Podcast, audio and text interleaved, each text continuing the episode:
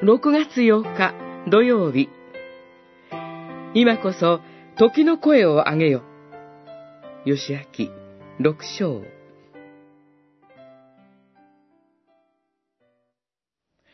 角笛が鳴り渡ると、民は時の声を上げた。民が角笛の音を聞いて、一斉に時の声を上げると、城壁が崩れ落ち、民はそれぞれその場から町に突入し、この町を占領した。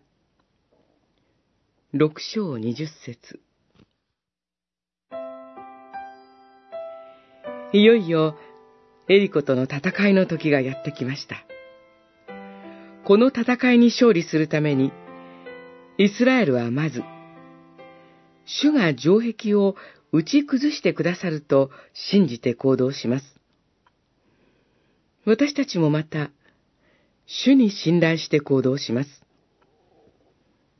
しかし、信仰に基づいて行動しても、現実には、私たちの目には、何も進んでいないように見えることが、いくらでもあります。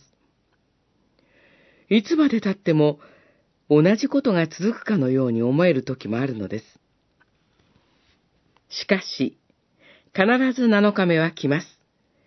何も進んでいないように見えても、神の時は必ず来るのです。そのことを信じて、私たちはエリコの城壁の周りをまずは一周します。さらに続けて回るには忍耐が必要です。ヘブライ人の手紙にも書かれています。神の御心を行って約束されたものを受けるためには、忍耐が必要なのです。十章三十六節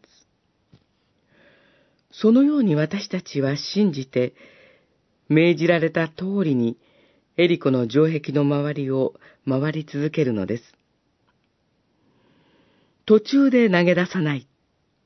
希望を放棄しない。主の見業を見るまでは、やがて、その時が満ちます。